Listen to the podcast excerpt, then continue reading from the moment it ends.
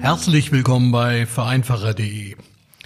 Wir wollen uns heute ein weiteres Mal um das Thema Mitgliederversammlungen kümmern. Wir alle wissen, in Zeiten von Corona sind Mitgliederversammlungen nicht möglich in althergebrachter Form, bei der wir äh, alle zusammenkommen und in einem geschlossenen Saal mit äh, vielen Menschen die Mitgliederversammlung abhalten. Der Gesetzgeber, der hat ja bekanntlich äh, Ende März 2020 auf äh, diese Pandemiesituation reagiert und hat das Gesetz zur Abmilderung der Folgen der Covid-19-Pandemie im Zivil-, im Insolvenz- und im Strafverfahrensrecht ähm, erlassen und hat in diesem Zusammenhang auch ähm, etwas geregelt darüber, dass man Mitgliederversammlungen virtuell durchführen darf. Wie aber eine virtuelle Mitgliederversammlung im Einzelnen aussieht, darüber besteht erfahrungsgemäß noch ähm, keine Routine. Da weiß man noch nicht ganz genau, wie die Dinge zu handeln sind. Für euch im Studio deshalb heute hier ich, Thomas Krüger, Rechtsanwalt, Fachanwalt für Steuerrecht und äh, euer Gemeinnützigkeitsexperte und ja, mein Name ist Dirk Schwenn. Ich bin auch Rechtsanwalt, Fachanwalt für Gesellschaftsrecht und euer Experte rund um das Vereinsrecht. Und äh, mit einem Experten rund um das Vereinsrecht über das Thema Mitgliederversammlungen und virtuelle Durchführung von Mitgliederversammlungen zu sprechen, äh, das ist natürlich genau das Richtige. Virtuelle Zusammenkünfte, äh, da stellt man sich ja schon mal die Frage, ähm, wie, wie funktioniert das äh, im Hinblick darauf, man hat normalerweise ja, wenn man zu einer Mitgliederversammlung einlädt, da hat man einen Veranstaltungsort. Virtuelle Mitgliederversammlung klingt ja so, als äh, würden möglicherweise sämtliche Mitglieder irgendwo zu Hause an ihrem Rechner sitzen oder so etwas. Ähm, deshalb zum Einstieg meine Frage, Dirk, wenn man von einer virtuellen Mitgliederversammlung redet, ähm, muss man sich das dann so vorstellen, dass man trotzdem einen Versammlungsort, möglicherweise auch einen virtuellen Versammlungsort bestimmen muss? Oder äh, wie sind die Regelungen dort? Und vielleicht magst du uns auch das erläutern. Ähm, setzt das Gesetz, das nun virtuelle Mitgliederversammlungen zulässt, die sonstigen, die üblichen äh, Regelungen über Einberufung, Einladung zu Mitgliederversammlungen außer Kraft oder äh, bleiben diese äh, grundsätzlichen Regelungen bestehen?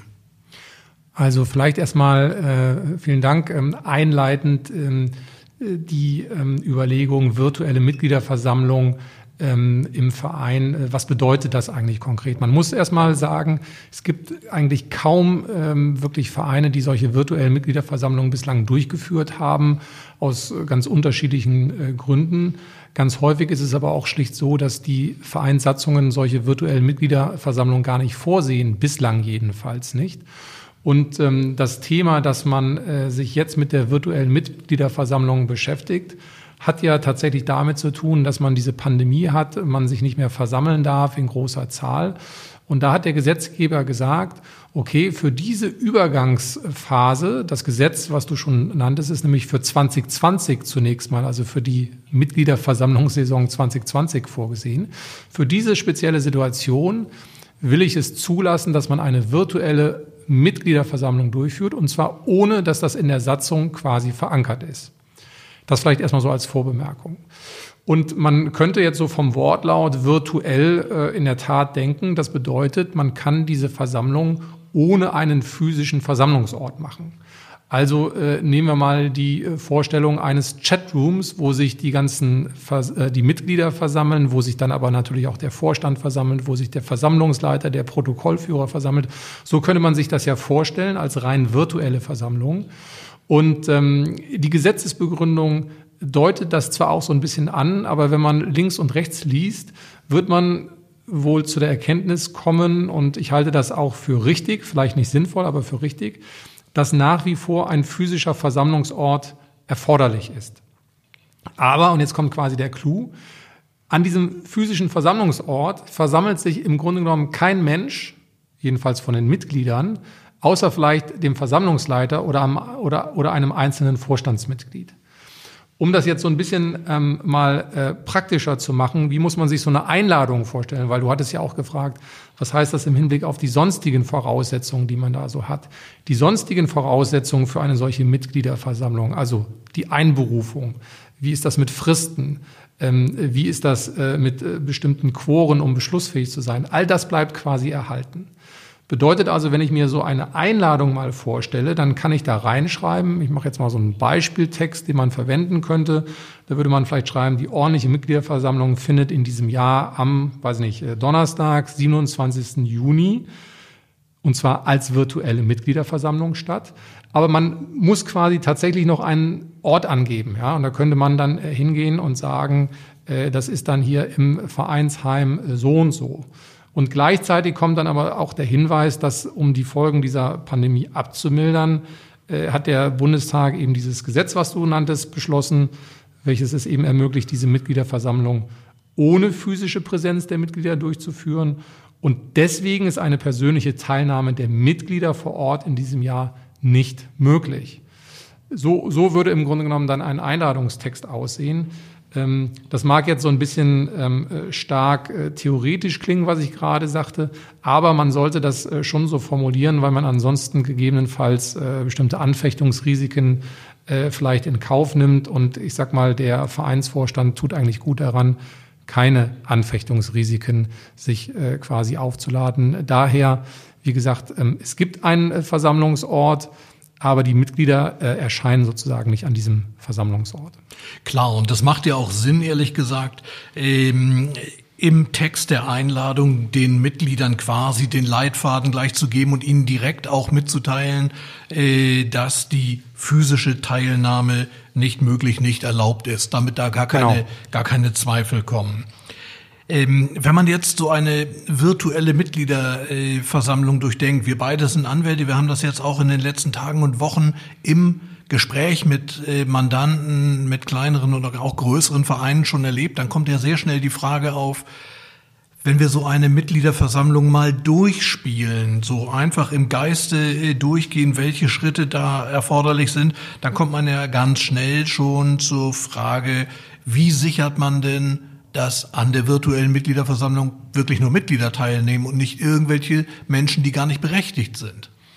Genau, also es geht da so um die Frage äh, eigentlich des Nachweises, ob überhaupt das äh, Mitglied Heino Müller tatsächlich jetzt äh, dort in dieser virtuellen Mitgliederversammlung ist und nicht möglicherweise ganz äh, jemand anders.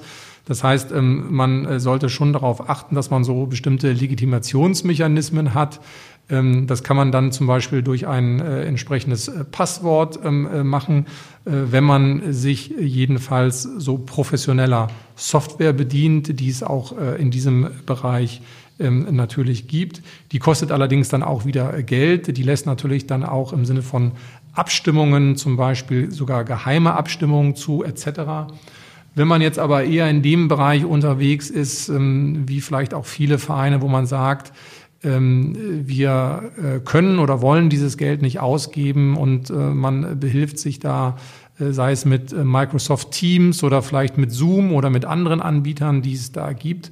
Ähm, da wäre es dann in der Tat so, dass man sagen würde, ähm, dass die, die sich dann über den Link dort anmelden, die müssen sich mit ihrem Klarnamen dort anmelden, also Heino Müller. Und man würde dann äh, auch noch äh, die äh, Kamera äh, freischalten und äh, dann sehen, aha, tatsächlich Heino Müller, den äh, kenne ich ja.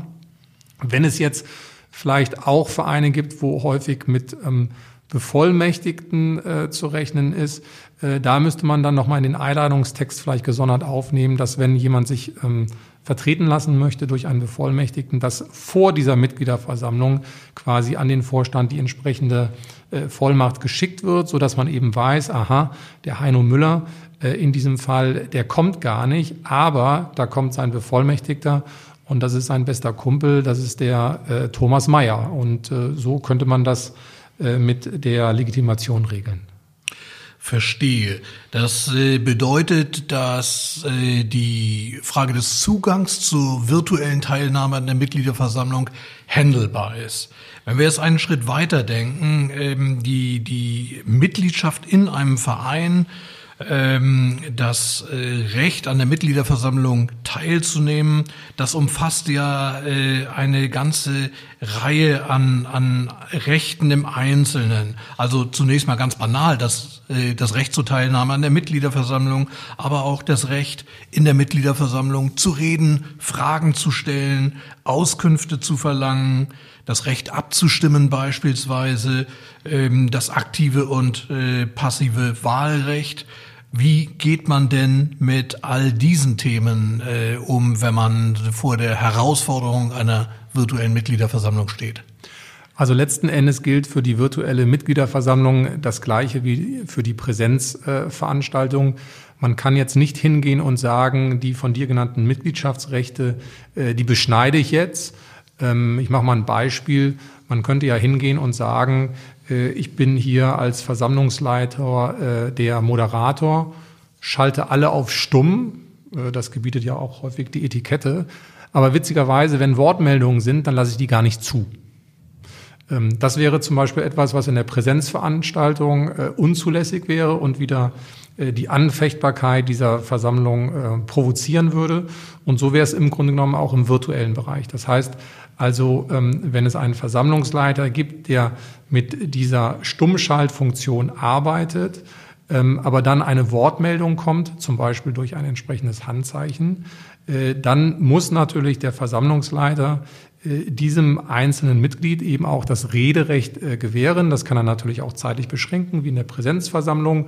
Möglicherweise als Ultima Ratio, ich sag mal auch das Mikro irgendwann stumm schalten. Ähm, aber letzten Endes, das Rederecht muss gewährleistet sein. Und äh, das gilt dann im Ergebnis auch für das Stimmrecht.